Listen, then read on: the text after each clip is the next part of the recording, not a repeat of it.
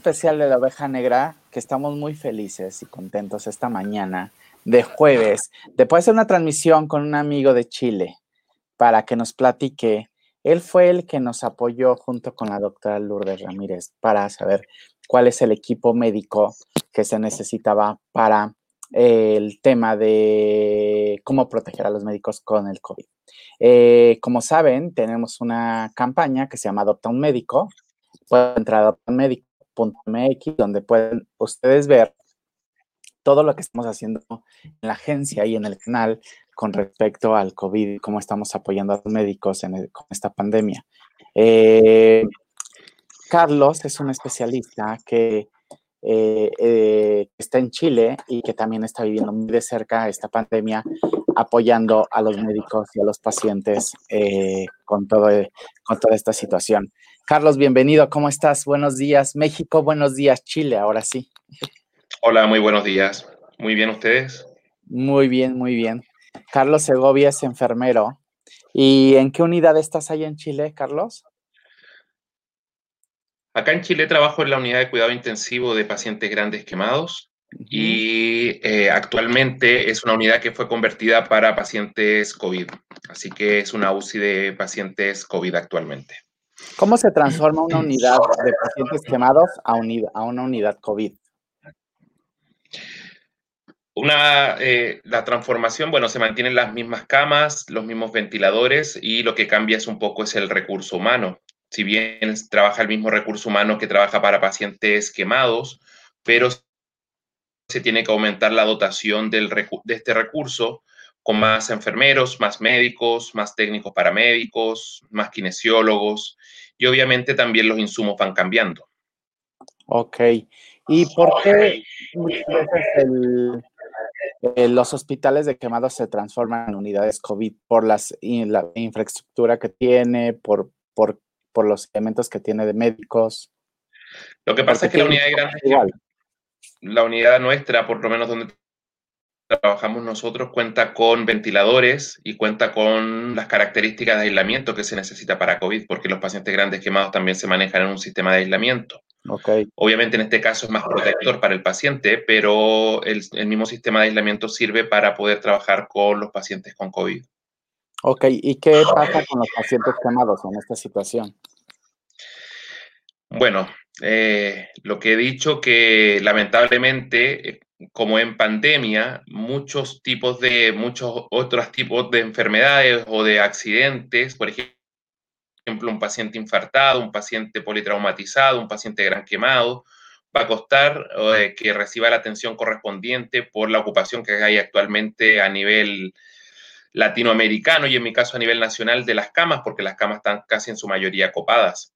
Por lo tanto, un paciente que se infarta, por ejemplo, un paciente quemado, no tiene, eh, si bien va a recibir la atención de urgencia, pero luego gestionar una cama para ese paciente es muy complejo. Ok. ¿Qué situación está viviendo actualmente Chile con todo, con todo esto? ¿Cuál es el, está igual que México? ¿Está en un proceso ya más de declive? Nosotros vamos en aumento. Actualmente, si bien tenemos un poco de diferencia, eh, si bien el contagio es muy elevado, ¿ya? Pero la letalidad eh, ha ido, se ha mantenido baja para el, para comparado con el número de contagiados. Ya actualmente vamos bordeando los 100 fallecidos diarios, aproximadamente. Ok, ¿y esto para cuándo se espera que? La verdad que no está muy seguro, pero se supone que estas son como las dos semanas más críticas. Se supone que el 8 de junio sería el pic de, de, acá de la pandemia acá en Chile, pero es todo un poco muy relativo porque va a depender también del cuidado que tengan las personas en su casa, si realmente se respetan o no las cuarentenas. Entonces, si no se respetan las cuarentenas, esto va a seguir en aumento. Claro. Lamentablemente. Y desde, desde Chile, ¿cómo ven? Eh, ¿Cómo ven a México en esta situación? ¿Cómo, ¿Cómo se ve México allá? ¿Cómo se percibe? Tengo varios amigos en México. Mira, eh, lo que se ve muy complejo las situaciones en Ciudad de México, ya eh, por lo que he podido ver desde afuera. Ciudad de México me llama mucho la atención la población contagiada, el número de fallecidos. Y algo que también me compete mucho, me, me llama mucho la atención del personal de salud fallecido por COVID. ¿ya? Muchos médicos, muchos enfermeros, mucho inclusive personal administrativo, eh, eh, se puede observar que, están, que han fallecido por eh, el tema de, de, esta pandemia. Claro, sí, la verdad es que son muchos fallecidos. Nosotros con esta campaña estamos recibiendo todas las fotos de las personas que han fallecido, los médicos, y es muy diario recibimos una o dos fotos para poderlos subir a la, a la página donde se les está haciendo un homenaje. La verdad es que esto es muy preocupante, pero con esta relación a lo que dices de los fallecidos en México, ¿cómo un médico puede prevenir no contagiarse si tiene tanto contacto con los enfermos? Pero aparte, son muchas horas laborales las que están teniendo los médicos con, esta pandemia. Mira, acá cuando, cuando nosotros hablemos de, cómo evitar contagiarnos, em, vamos a hablar como para el personal de salud, ¿ya? Claro. Para los médicos, para los enfermeros, para que todo aquel profesional o técnico que, que preste atención a estos pacientes, ¿cierto? Hay formas de protegerse. Primero, la primera forma de protegerse es tener los EPP que corresponden para eh, tratar este tipo de paciente, que son los elementos de protección. Y los elementos de protección tienen que ir en dos áreas. En una para, eh, para eh, precauciones de contacto, ¿cierto? Donde va la bata, va el guante. Y por otro lado, van las precauciones de aerosoles y precauciones por gotitas, donde corresponde lo que son las mascarillas. El tema de las mascarillas es complejo porque mm, hay muchos lugares en que han ha habido, yo creo que un poco de confusión por el tema de las mascarillas y creo que muchos han también prestado ayuda o han, han, trabajado con, con, pacientes infectados y sin los elementos de protección personal requeridos. ¿Ya? Por lo tanto, la forma de que se puedan eh, proteger el personal de salud es a través de los elementos de protección personal que corresponde a la mascarilla, el escudo facial y todo lo que es la protección con las batas y los guantes. ¿Cuántos elementos son en total? ¿Cinco, seis? Va a depender del, procedimiento, porque eh, donde más hay riesgo de nosotros infectarnos es en aquellos procedimientos que generan aerosol, en que las partículas se forman más pequeñas, por lo tanto es mucho más fácil que nosotros las podamos respirar. Es ahí que tenemos que tener una mascarilla que tiene que tener ciertas características, por ejemplo, la mascarilla N95 o una FPP2, FPP3, que son mascarillas que tienen el filtro correspondiente para tratar este tipo de pacientes.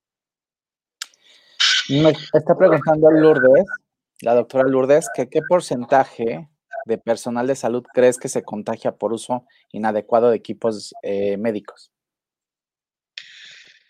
Yo creo que no tengo el porcentaje, el porcentaje em, objetivo, pero sí creo que es sobre un 20%. Lamentablemente, mira, ¿cuál es el problema? Que, que, em, lamentablemente cada persona que está trabajando en el hospital también está en su casa. Por lo tanto, ha ocurrido en algunos casos en que el personal de salud se relaja y se saca la mascarilla en las salas de descanso o en el momento de las entregas de turno, ¿cierto? Se sacan las mascarillas y en ese entorno es donde puede existir el contagio entre el personal de salud. Por lo tanto, una persona que se contagie en una rotativa o en un turno puede contagiar a todo el turno completo. Claro. Por lo tanto, es ahí la importancia, ¿cierto?, de mantener siempre la mascarilla y el aislamiento físico, ¿cierto?, dentro del hospital también. O sea, no puedo ir a comer con mis compañeros, todo el grupo, no, eso se tiene que evitar completamente. En tu caso, en, la unidad donde estás, ¿cómo extreman los cuidados? ¿Qué es, lo que, es lo que están haciendo diferente para poder extremar estos cuidados? Y, eh, y cómo has vivido este tema de contagio. ¿Ha habido un caso de deceso? No sé. Bueno, mira, el, el primer cuidado es no puede ir al trabajo, no se puede ir con ningún tipo de sintomatología, te controla la temperatura al ingreso del hospital, es uso obligatorio las mascarillas, eh, la mascarilla para ingresar al hospital, ¿cierto? Bueno, y acá a nivel nacional para andar en la calle todo es un uso obligatorio. Tienes que tener, em, no puedes estar a menos de un metro con el otro personal de salud, ya a no ser que sea estrictamente necesario. las salas de estar o salas de descanso de los profesionales, eh, se habilitaron más salas y hay turnos para poder ir a, colación, almorzar o a cenar, no más de dos personas por salas, em, eso, y además un control de, un control de IgG, IgM, que es un examen de laboratorio que, capta inmediatamente si tú estás, em, si estás contagiado. Por lo tanto, cada cierta cantidad de días toman un control a todo el personal y si sale alguien con un IgG o IgM eh, positivo, se le controla la PCR para confirmar si, no, si tiene o no COVID. ¿Cómo se hace esta prueba? ¿De qué manera es? ¿Vía sangre? ¿Vía cotonete? ¿Qué, ¿Cómo es esta prueba? ¿Y cuánto tardan en dar el resultado? Y también qué tanto tiempo te están, qué tanto tiempo te están haciendo. O sea, IgG y IgM es una muestra de sangre que el resultado está en aproximadamente una hora y media, ¿ya? Y la PCR es el hisopado, ¿cierto? Que es nasofaringio, okay. Eh, que se demora, en realidad ahora por la realidad local, ya se demora aproximadamente tres días en estar el resultado. Pero cuando una persona se toma la PCR, que es el hisopado nasofaringio, se debe ir a su casa. O sea, no puede seguir trabajando bajando porque por algo se lo tomó, es porque hay algún tipo de sintomatología. Entonces se queda en aislamiento preventivo en su casa hasta que esté el resultado correspondiente. Ok. ¿Y cada cuándo se practica esta, esta prueba? La prueba se practica aproximadamente cada 15 días. Cada 15 días se hace, se hace la prueba al personal de salud. Ok. Eso es aproximadamente. En el caso tuyo y del centro médico donde estás, y de la unidad donde estás trabajando, ¿ha habido contagiados o no? Sí, ha habido un poco de, ha habido personal contagiado en el servicio de urgencias em, que no han debutado por la peor parte de la enfermedad em, y han habido algunos técnicos paramédicos y enfermeros y médicos en otras unidades, pero algo son muy aislados, ya que se sacan inmediatamente, se controla todo el grupo y se puede seguir con el trabajo sin ningún problema. Carlos, vamos a saludar a la gente que nos está viendo esta mañana. Bienvenidos todos, gracias por conectarse en este programa especial que estamos teniendo entre Chile y México con Carlos eh, Segovia y estamos muy felices de saludar esta mañana a Ana Patricia que nos está viendo. Te mando un beso, te quiero mucho, mi Ana Pat. Eh, Alejandro Salazar, hola amigo, también, ¿cómo estás? Eh, Lourdes del Carmen Rodríguez, que es la doctora Lu, que gracias a ella eh, pudimos hacer posible adoptaunmedico.mx, que estamos ayudando a un montón de médicos acá con equipo eh, y, que, gracias a la referencia que ella tenía antes y que empezó con toda esta campaña, es que pudimos lanzar toda la campaña. Les invito a ingresar a adoptaunmedico.mx, donde podrán encontrar más información para que nos puedan seguir apoyando. Gracias, doctora Lourdes. Crista Vázquez, buena entrevista. Eh, Crista Vázquez nos pregunta, eh, en Talca no se cumple y el centro está lleno sin sana distancia y cero supervisión. No sé qué sea Talca, pero bueno, debe ser un centro de... Es una provincia de Chile. Ah, ok, ok, ok. Es una provincia de Chile, del sur de Chile. Ah, ok. Pues la verdad es que el problema que tuvimos aquí en México es que los médicos y eso yo creo que es algo normal que se hayan quedado sin insumos para su protección, porque el, tema de que fue muy rápido y tenían que actuar de manera adecuada, de manera muy veloz. Entonces no, no había la capacidad para darles abastecimiento y gracias a la doctora Lourdes y a otras personas tuvimos oportunidad de poderlos empezar a ayudar.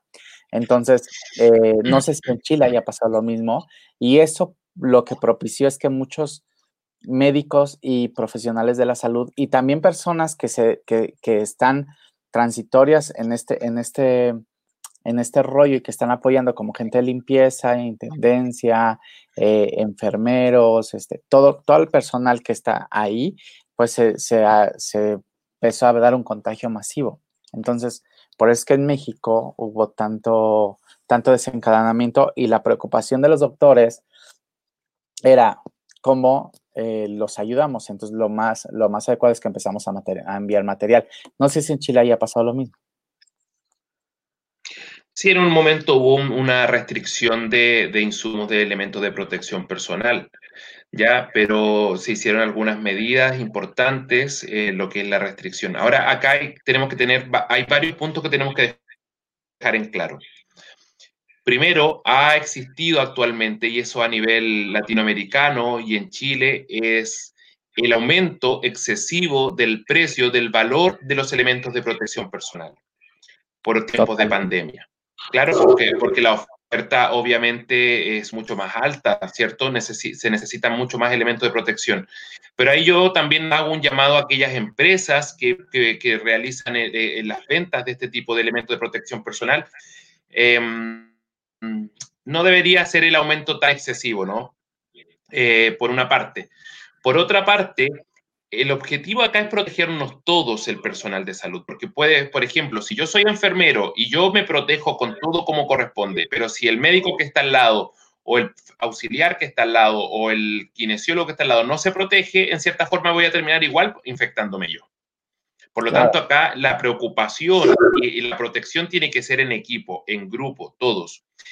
Aquel médico, aquel enfermero que tenga algún tipo de patología importante, ¿ya?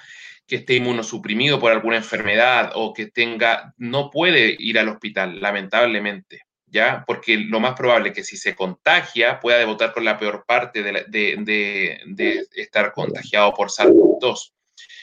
Eh, es eso, o sea, la, la, mejor forma, ¿cierto?, es con los elementos de protección personal correspondientes. Si no tienes elementos de, eh, elementos de, protección personal, no puedes atender al paciente porque vas a hacer, correr en riesgo primero tu vida. Ya, por lo tanto, también tienes que estar protegido tú para atender al otro. Pero los que trabajamos en salud, a veces erróneamente nos consideramos un poco así, casi Superman, cuando es un error eso, eh, y ayudamos igual y terminamos contagiándonos. Entonces, eso no es tampoco corresponde. Claro, totalmente. Y y eh, aquí me dice Lourdes, ¿cuál es la manera adecuada de ponerse y quitar el equipo de protección? ¿Nos podrías hablar de los protocolos establecidos y de cómo pueden ser, eh, de cómo puede ser la mejor manera? Bueno, la mejor forma de colocarnos los elementos de protección personal, bueno, el lavado de manos, ¿cierto? Eh, hay puntos críticos. Me pongo la bata, me pongo los guantes, ¿cierto? Y el punto crítico es en la cara, porque tenemos que pensar nosotros que la forma de inoculación que ingresa el virus hacia nosotros, hacia nosotros sea a través de la vía respiratoria o de las mucosas, tanto oral como ocular. Por lo tanto, la mejor forma es proteger con una mascarilla correspondiente si es, si es un procedimiento que genera aerosol, tiene que ser una mascarilla N95 o que tenga las características de filtro, ¿cierto? Aprobado eh, como corresponde para que filtre todo lo que es la, nariz y la boca. Y tiene que producir, y el, y el punto crítico es que tengo que fijarme que se haga el sello con la cara. Porque si quedan rendijas o lugares, puede ingresar igual el virus. Esa es una cosa. Por otra parte, la protección ocular. Y la protección ocular tiene que tomar todo lo que es esto, correspondiente a todos los ojos y tiene que ser hermética la protección. ¿ya? Y el ideal también es un escudo facial. Ahora, obviamente, cuando yo me, donde también es un punto crítico, es cuando yo me retiro los elementos de protección. Porque al retirarme los elementos de protección, la bata, los guantes, si yo toco esto o me toco la cara, obviamente existe la posibilidad que me pueda contagiar. ¿Ya? Y otro punto crítico es que el elemento de protección personal se debe retirar a más de un metro de distancia del paciente. Ya no me lo puedo retirar al lado del paciente, me lo tengo que retirar a un metro de distancia del paciente. Claro. Por lo tanto, hay muchas técnicas que tenemos que tener muy conscientes para poder protegernos. Ahora, ¿qué juega en contra? Lo que juega en contra es el cansancio del personal de salud donde los grandes errores los cometemos a las 4, 5, 6, 7 de la mañana, después de 10, de 12 horas de turno o de 25 horas de turno. Por lo tanto, debemos ser muy conscientes, especialmente al retirarnos los elementos de protección personal. Y otro punto importante que hay que dejar en claro, todos quisiéramos andar con estos monos u overoles blancos, ciertos, todos protegidos, todos tapados. El mayor riesgo, ¿cierto? Si bien nos protege mucho, pero donde más uno se contamina es en la utilización de este tipo de overoles. Por lo tanto, tenemos que tratar, ¿cierto? Si vamos a utilizar un overall o una bata, tratar de que esto, eh, eh, de tener muy consciente la técnica de retiro de este tipo de protección personal. Ok. Y en el, en el momento que se retira, ¿qué sucede con este material que se desecha? ¿Se lleva un procedimiento especial o solamente se, pone aparte y en cierto tiempo ya, ya logra morir el virus ahí? ¿O qué sucede con esto? A ver, eh, el elemento de protección personal debería, eh, el ideal es que sea desechable, ¿ya? Y se elimine, es el ideal. En tiempo de pandemia eso no ocurre, ¿ya? Por si acaso. Lo, donde la mascarilla N95 hay que reutilizarla, por lo menos el fabricante indica que se puede reutilizar hasta siete días, ¿cierto? Eh, siempre y cuando tenga condiciones normales, como en una persona. utilizarla por una vez. Claro. Pero también existen técnicas de descontaminación de estas mascarillas. Ya que la CDC ha, ha, indicado, eh, hay forma de descontaminar esta mascarilla, de, de eliminar el microorganismo que puede existir en la mascarilla. ¿Ya? El protector facial eh, y los anteojos, ¿cierto? Lo, que son los protectores oculares, eso obviamente se lavan con agua, con jabón y se desinfectan. Una desinfección que puede ser con alcohol, con cloro o con algún tipo de amonio cuaternario y se vuelve a utilizar. ¿Ya? Pero lo que es la pechera, lo que es eh, los guantes, eso es lamentablemente desechable. Ok. Se elimina. Por lo tanto, en un turno de 12 horas puedes utilizar ocho mascarillas o puedes utilizar ocho pecheras. Entonces, es ahí la necesidad que tenemos todos los profesionales de la salud de tener los elementos de protección personal necesarios y son muy requeridos. Ok. En el caso de, todo el material como lentes y todo esto, eh, cuando los desinfectas tanto con alcohol y también te desinfectas tanto con alcohol y con químicos, bla, no puede ser que te llegue a afectar también en las vías respiratorias el inhalar tanto producto para desinfectar? O sea, ocurre el, donde, donde puedas eh, sufrir algún tipo de accidente laboral es al desinfectarlo. Por lo tanto, cuando tú vayas a desinfectar ese tipo de elemento de protección personal, tienes que también ponerte otro tipo de protección em, eh, facial, ¿cierto? Y además recuerda que la mascarilla la mantienes puesta. Por lo tanto, eh, eh, debería ser muy poco probable, ¿cierto?, el, tener algún tipo de accidente al desinfectar esto, si tiene los cuidados correspondientes. Ahora hay que recordar que el alcohol y el amonio cuaternario, ¿cierto?, se, se, mm, se aerosolizan, o sea, se evaporan rápidamente, por lo tanto no debería haber ningún problema. Ahora, ojo, con el cloro puede existir la posibilidad que cierto que te pueda caer algún poco de cloro o que haya quedado en la pantalla facial, ahí hay que tener un poco mayor de, mayor cuidado.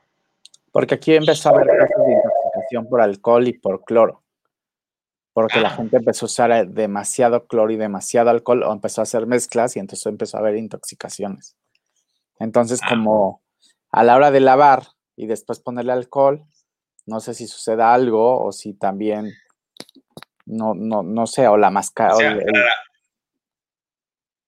Para, la persona en general, eh, mira, si hay un aumento de, intoxicaciones por ese caso, yo creo que hay que educar un poco a la comunidad porque lo que tú necesitas para eliminar el virus es una concentración de cloro a 1000 ppm, que son 1000 partes por millón. Por lo tanto, la concentración no es tanta la cantidad de cloro por litro de agua. ¿Qué significa eso? Que puedes utilizar una cierta cantidad de cloro diluido en una cierta cantidad de, de agua para poder desinfectar las superficies, por lo tanto, o en tu casa o en el hospital inclusive, ¿ya? Pero ¿qué es lo importante acá? Que mucha gente empieza a mezclar los químicos. Si yo coloco un detergente al cloro, inactivo el cloro. El cloro no hace ningún tipo de desinfección y eso hay que dejarlo súper claro. Ya, ah, si yo quiero desinfectar es agua y cloro. Yo no puedo colocar un detergente, o la gente que tiene, por ejemplo, algún familiar positivo en la casa y va y coloca cloro y detergente para lavar la losa, si hace la mezcla del cloro con el detergente, no está desinfectando. Y eso hay que dejarlo súper claro. Y esa mezcla genera gases que son nocivos para la salud. Ok, qué bueno que lo dices, porque la verdad es que todos agarramos y mezclamos el cloro con jabón, yo ni siquiera lo sabía y fíjate que ya llevamos eh, meses hablando del tema y regularmente, por ejemplo, al lavar los, los trastes, no sé cómo se diga en Chile, si son trastes también, o sea, los trastes sucios se le pone jabón y cloro al, al jabón al, con el que vas a tallar. No, ese es un Primero puedo desinfectar con agua y jabón y luego puedo lavar con el detergente o al revés. Pero tú no puedes mezclar el jabón con el cloro porque inactivas el cloro. Por lo tanto, el cloro pierde su capacidad de desinfectante. Ah, ok, ok. Qué bueno que nos especificas porque yo, nosotros estábamos haciendo entonces las cosas mal. Entonces, siempre el cloro debe ir solo, solamente diluido con agua y ya. Con agua. Y en una porción pequeña, porque también olía demasiado a cloro ya la casa y, todo lo que tomábamos ya tenía cloro, cloro, cloro. Por eso decía, si nosotros ya estábamos eh, de alguna manera eh, fastidiados con este aroma y muy, eh, vamos, ya estábamos como hartos de, oler así, no quiero imaginarme en una unidad médica el olor a este tipo de, de ingredientes, a este tipo de elementos. ¿no? Sí, es fuerte, un poco fuerte. Dicen, dicen el briseño. Carlos, saludos desde Guadalajara. Te estamos viendo todos en la unidad de atención de niños con quemaduras. Bienvenido, Nessa. Saludos, Vanessa, Ariel Miranda, todo el equipo de allá.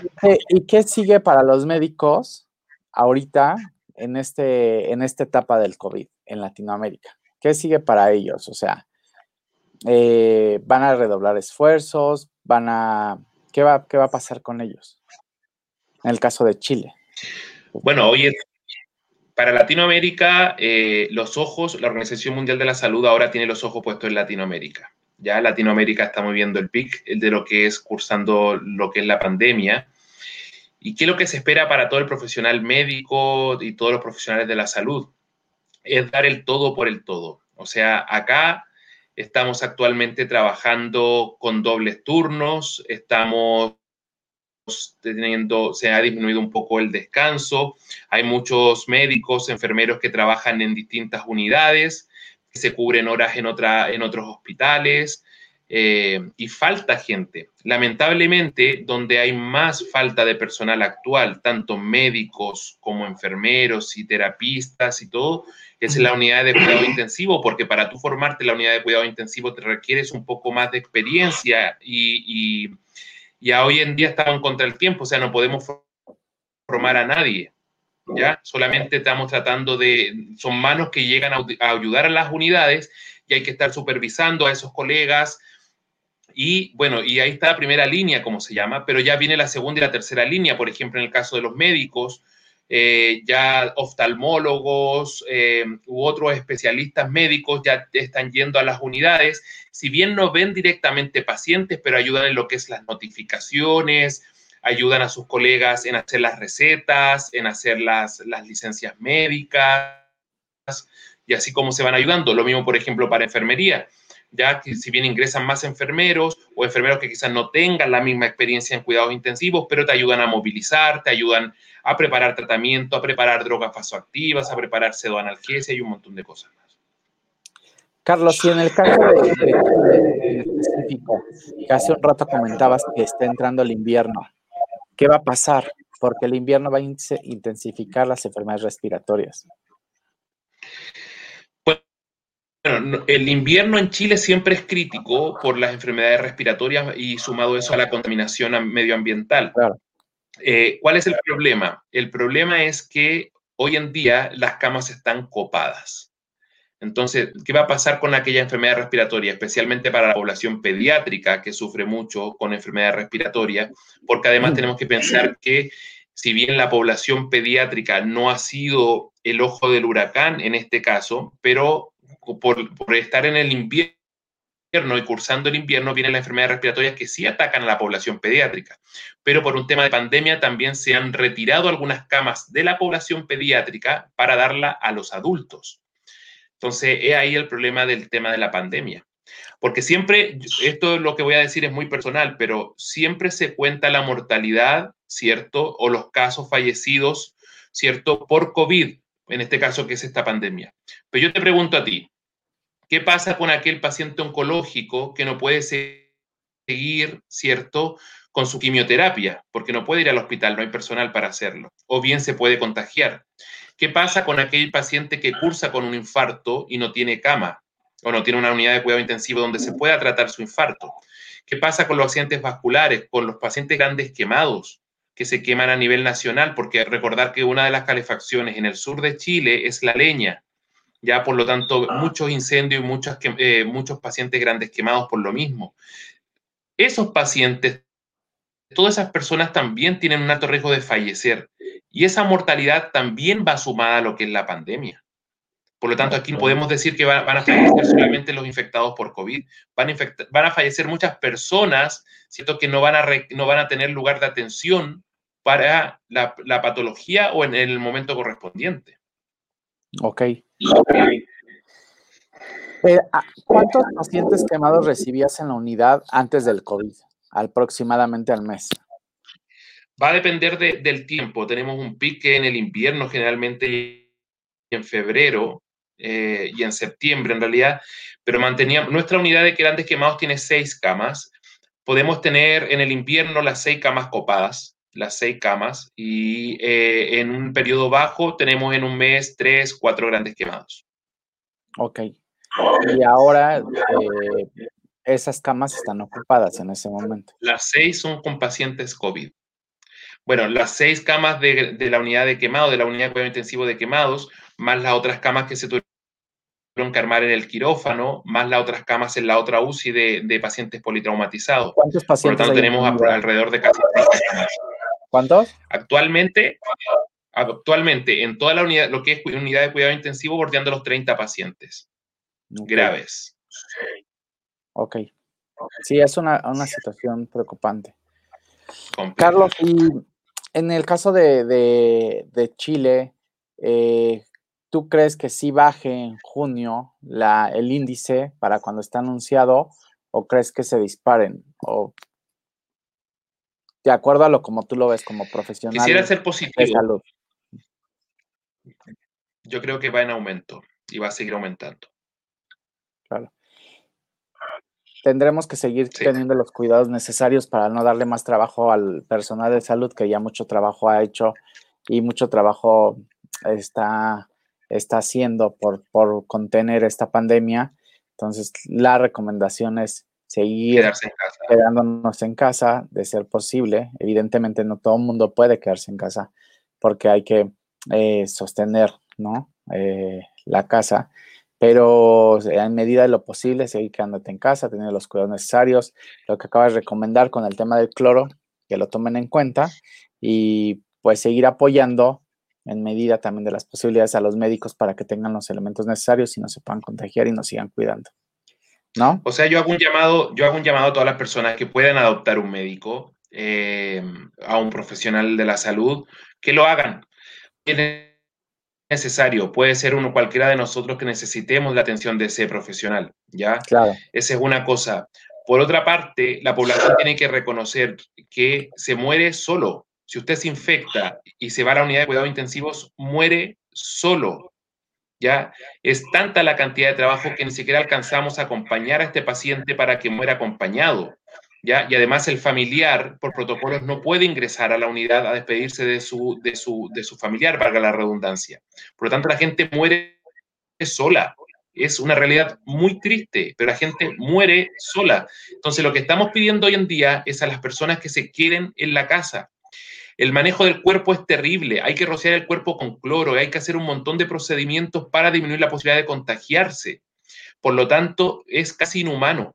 Entonces, lo que nosotros estamos pidiendo, que por favor nos ayuden quedándose en casa, evitar las salidas lo más posible, comprendiendo que la gente debe llevar el pan a su casa, ¿cierto? Eso lo tenemos todo súper claro. Y ahí hay que hacer las llamadas a, los llamados al, tema político o los que están a cargo, ¿cierto?, de los países eh, en que tienen que resguardar también la protección del alimento de las personas que lo necesitan. Claro. ¿ya? Y yo invito a todas aquellas empresas y muchas empresas que me alegra mucho, ¿cierto? Que lo han hecho, que hemos hablado con Lulú, con Lourdes, con la doctora Lourdes Rodríguez. Muchas empresas han apoyado y siguen apoyando. Y por favor, si pueden doblar, doblen, porque hoy se necesita la ayuda de ellos. Totalmente. Ellos saben, todas las empresas que, que cuentan con el apoyo de nosotros como profesionales y también como líderes de opinión a nivel de Latinoamérica. O sea, en alguna forma siempre les vamos a devolver la mano. Y yo creo que un, doctor siempre va a ser un héroe, no solamente ahora, sino siempre que, tenemos algún mal, nos acercamos al doctor y al final termina siendo un, un héroe siempre porque su prioridad y su ética va correspondida a salvar la vida. ¿no? Un médico, cualquier personal de salud, como bien lo dijiste. Muchos decimos médico porque en general así lo englobamos, ¿no? La, el común, la gente común, eh, médicos, y englobamos todo en, en médicos, pero en realidad es el personal de salud, incluyendo gente hasta de limpieza que está ahí en los pasillos y también está, eh, nosotros decimos, rifándosela por, por hacer lo mejor de ellos para que esto, para que esto contener la curva y poder mantener la salud de la mayoría de las personas. Entonces, mi, Mira, acá todos son importantes, como lo dices tú. Todos, todos, todos son importantes. Todos Creo que eh, todo mundo juega un papel fundamental, tanto como invitar a la gente para que siga apoyando a través de las plataformas como Adopta un Médico o alguna u otra, para que puedan eh, seguir haciendo donativos y podamos seguir colaborando con los médicos a que sea eh, su trabajo un poco más fácil, no fácil, un poco más fácil porque es, supongo que es una situación muy complicada estar ahí. Eh, la verdad son el primer frente ante esta pandemia, son la primer línea y son quienes van, pueden realmente ayudarnos a contener todo esto. Carlos, eh, ¿algo más que quieras agregar? Te agradezco muchísimo. No, hacer el llamado a las empresas, ayudar a la doctora Lourdes Rodríguez en esta labor y agradecerle a ustedes por la invitación, a la doctora Lourdes, a ustedes y volver a llamar a las empresas que se necesita su ayuda. Necesitamos eh, los elementos de protección personal para poder atender seguros, ¿cierto?, a todas las personas que hoy lo requieren. Y ojo, que por favor, otro, otra cosa importante. Hay, veo mucha gente en la calle con mascarillas N95, con el que tienen un super filtro. Esas mascarillas son para el hospital, para la gente del hospital, para los que estamos al lado de los enfermos infectados. Claro. Usted en la calle no requiere ese tipo de mascarilla, porque si usted compra y compra esas mascarillas y tiene el poder adquisitivo de comprar esas mascarillas por fuera, lo que está haciendo es reducir la cantidad de mascarillas para que las compre el intrahospitalario, los, los que realmente lo necesitan en el hospital. Ese es un punto también importante. Totalmente, Carlos hagamos ese llamado a la gente para que dejen esas mascarillas para la gente que realmente los necesita, que son los el personal de salud calificado. Y eh, Nessa dice, excelente aportación. Lourdes, la doctora Lourdes, felicidades. Carlos, quiero añadir que el personal de enfermería es admirable y esencial en el equipo. Eh, Carlos, pues te agradezco muchísimo esta entrevista y espero poderte ver en, no en, cuando pase todo esto acá en México o ya nos veremos ahí en Chile. Y, este, y felicidades por la gran labor que estás haciendo.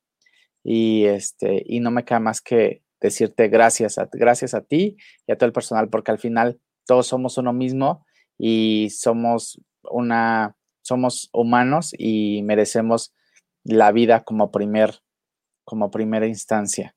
Entonces, te agradezco muchísimo la labor que están haciendo, la labor que están haciendo todos los médicos. Entren a adoptaunmedico.mx y ahí colaboren junto con nosotros para poderlos apoyar, seguir apoyando a los médicos y a todo el personal de salud. Les agradezco, les mando un abrazo. Muchas gracias, Carlos. Buenos días a todos. Nos vemos en una siguiente emisión de La Oveja Negra. Saludos. Chao, que esté muy bien. Muchas gracias.